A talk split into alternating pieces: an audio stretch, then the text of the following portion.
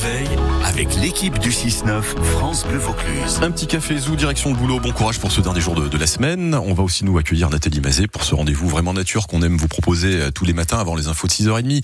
Euh, bonjour Nathalie. Bonjour Hugo, bonjour à tous les leftos. Et on termine cette semaine donc avec l'ingénieur spécialiste des forêts méditerranéennes à l'INRA EPACA, Yvan Scotti.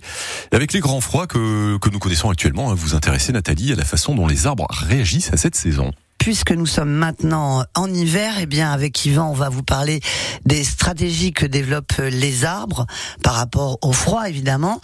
Euh, donc, vous m'avez parlé d'un système d'antigel. On va essayer d'expliquer comment les arbres fabriquent leur propre antigel. Oui, alors donc les arbres qui vivent dans des milieux froids euh, et qui, qui gardent leurs aiguilles la plupart des conifères euh, de montagne, etc. Ils ont besoin de protéger quelque, quelque, de quelque sorte les tissus euh, végétaux de leurs aiguilles. Sinon, euh, ça, si elles meurent, elles gèlent euh, pendant l'hiver. Voilà. Donc tout l'effort qu'ils ont fait pour garder leurs aiguilles pendant l'hiver, ben, ça va être, ça ne va servir à rien.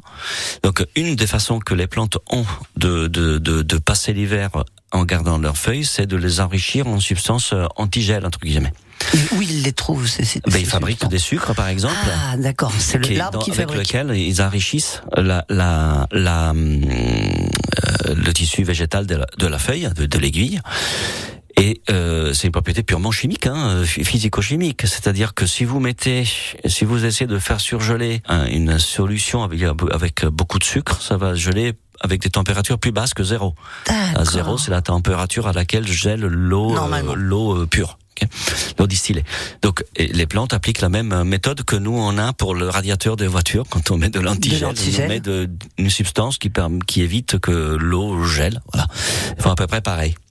Et donc ça permet au, au tissu de se maintenir euh, dans des conditions euh, stables, que les, les cellules n'explosent pas ou ne cassent pas. Voilà.